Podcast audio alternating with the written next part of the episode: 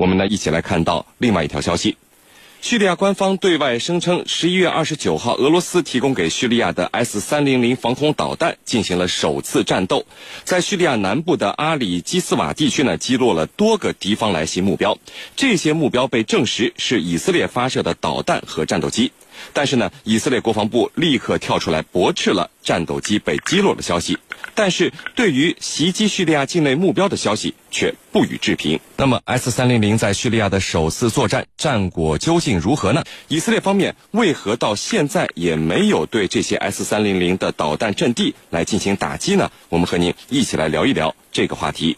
袁教授。嗯，呃，从俄罗斯提供给叙利亚 S 三零零导弹到现在啊，这个 S 三零零才第一次被叙利亚官方来证实在战斗中使用了。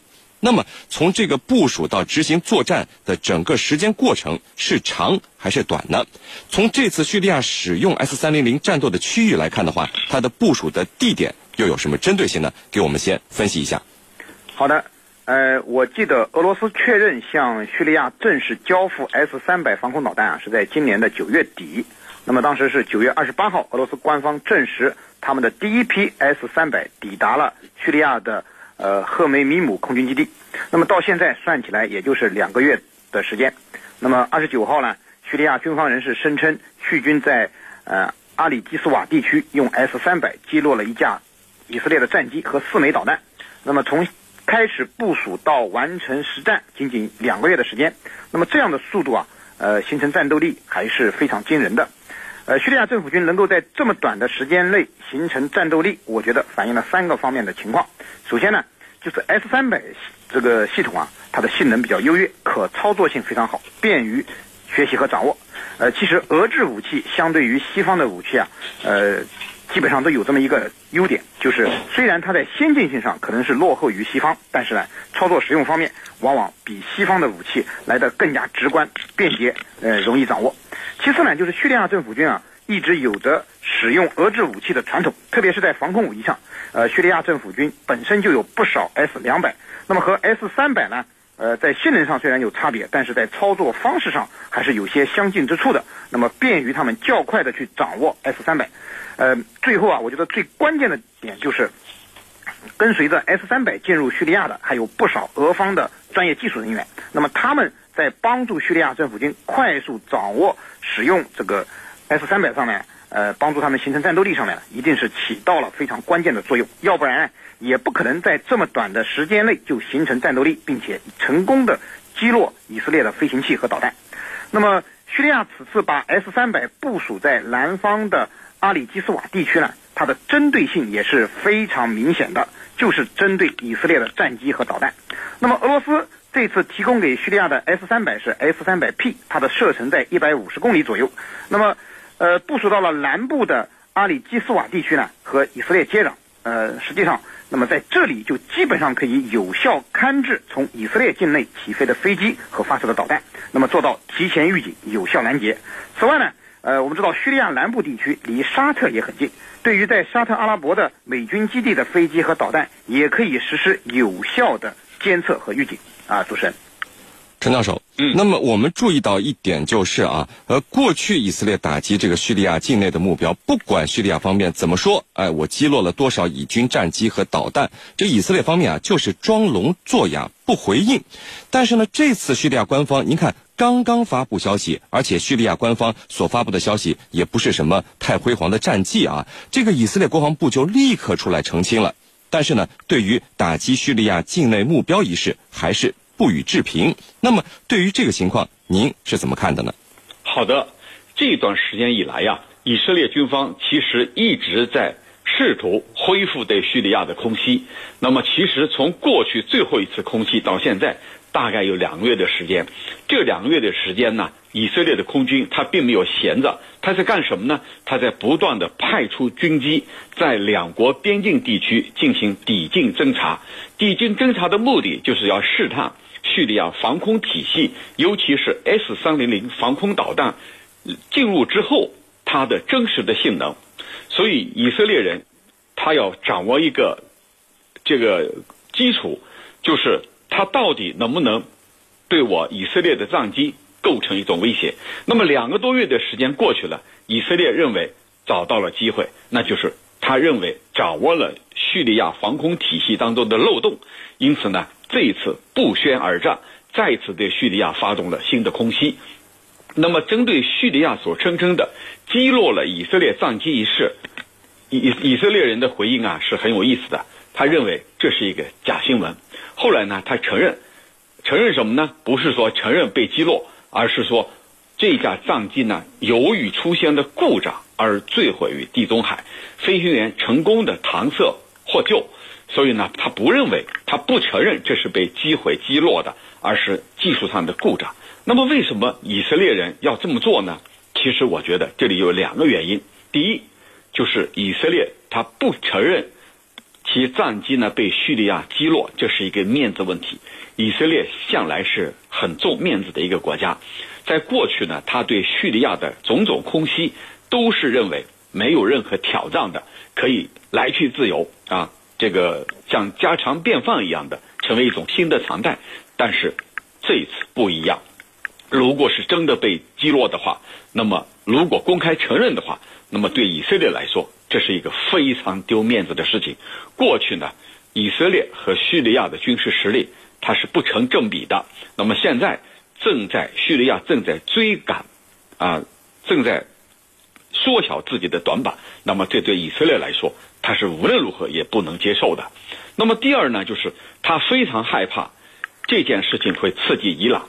因为伊朗呢也曾经在二零零八年订购过一批 S 三零零 PMU 一防空导弹，那么如果说把这款导弹呢进行升级，那么伊朗也可能仿效叙利亚的做法，就是订购更更新更新一批的 S 三零零 PMU 二防空导弹啊，这样的话它的性能更加优越，这对以色列来说。是无法接受的。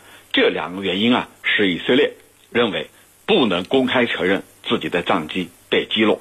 那么，只不过呢，呃，弄一些像技术原因啊、故障啊等等，来试图呢遮遮人于耳目啊，蒙混过关。呃，但是呢，纸是包不住火的。到底情况怎么样？我想，随着俄俄罗斯和叙利亚披露更多的细节，这个内幕必然会被揭开。这是迟早的事情，主持人。好的，那袁教授啊，呃，以军为了应对叙利亚最新部署的这个 S 三零零防空导弹，呃，我们看到了他还专门找希腊，用希腊的 S 三零零来练了个兵，呃，当时呢，无非就是想告诉大家，我有应对 S 三零零的能力。那么这次叙利亚官方所公布的战果，您觉得可靠性有多大呢？有多少夸张的成分在里面呢？您是怎么看的？好的。以色列在叙利亚方面部署了 S 三百之后呢，专门找希腊的 S 三百来练兵啊，这件事本身就说明了两个方面的问题。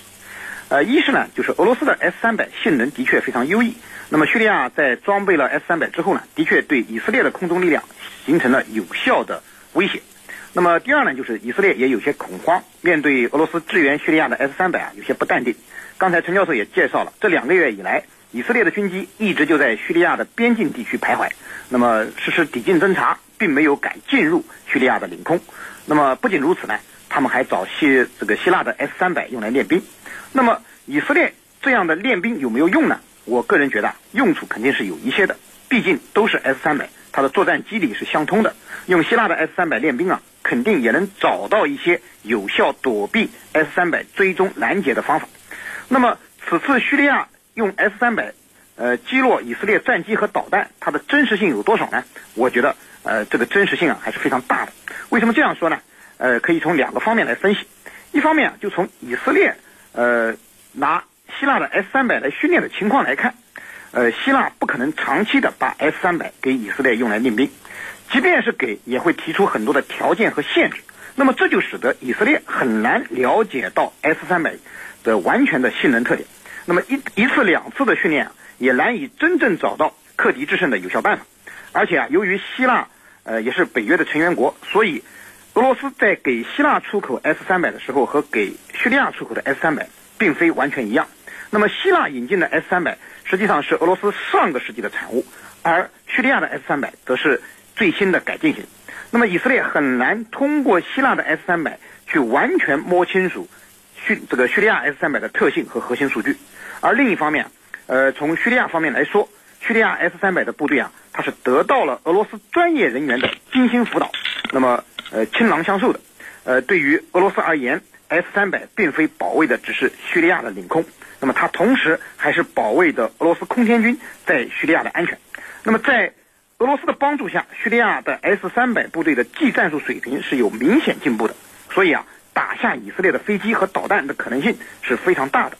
呃，今后呃，我觉得以色列恐怕真的进入叙利亚领空，再也不会像以前一样如入无人之境了。啊，赤林。好的，那这个程教授啊，嗯，我们观察以色列的作战习惯，可以发现，以色列都是先把对方的防空系统摧毁或者压制了以后，才会来进行空袭，以减少损失。但是自从以色列首次对叙利亚空袭，呃，那次大批的摧毁了叙利亚的防空系统以后啊，这样的战斗选择，我们却发现越来越少了。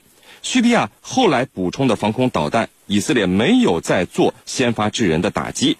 那么他有这个能力，为什么再也不去这样做呢？您的判断是什么呢？好的，呃，刚才我们分析了 S 三零零进入叙利亚以后，在这一地区所改变的战场态势的平衡。那么，其实 S 三零零防空导弹系统交付给叙利亚之后，并不一定能够彻底改变这一地区的战略态势的平衡，但是它也反映出了俄罗斯把这款导弹。提供给叙利亚的真正的用意，那么真正的用意到底是什么？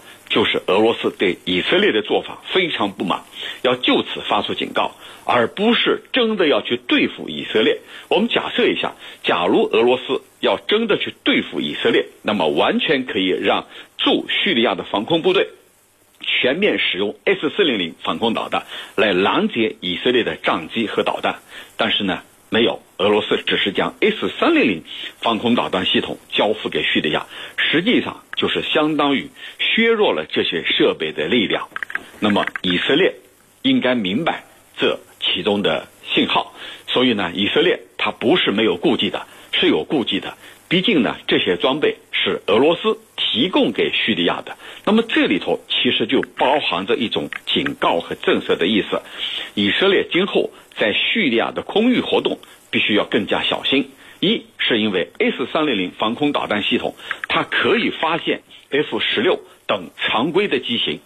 以色列如果继续使用这种机型来攻击叙利亚的话，那么你就有可能被击落的风险，到时候里子面子都输了。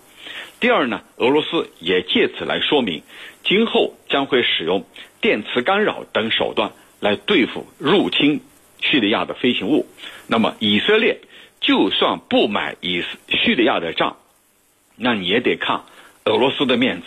所以以后叙利亚在这个以色列在叙利亚空域的行动，都必须要考虑俄罗斯给他所定的这些规则、定的这些信号。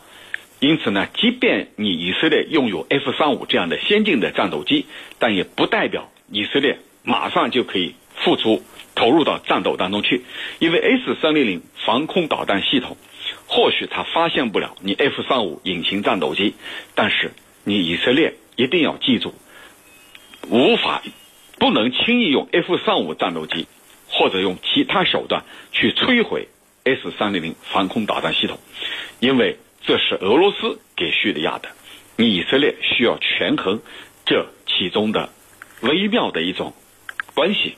当前的局势呢，的确非常的微妙。俄罗斯不会公开和以色列翻脸，不会撕破脸，但是你以色列也必须小心翼翼。尽管你背后有美国撑腰，但是你以色列毕竟是这一地区的一个小国，如果把俄罗斯也得罪了，逼得墙角，那么未来没有你以色列的好果子吃。所以，尽管他的军力占优。他并没有贸然用军事打击的手段来摆平这里的一切，那么从这里更多的是外交层面和战略层面的博弈。主持人，好的，非常感谢我们的两位军事评论员为我们带来的精彩解读，谢谢两位。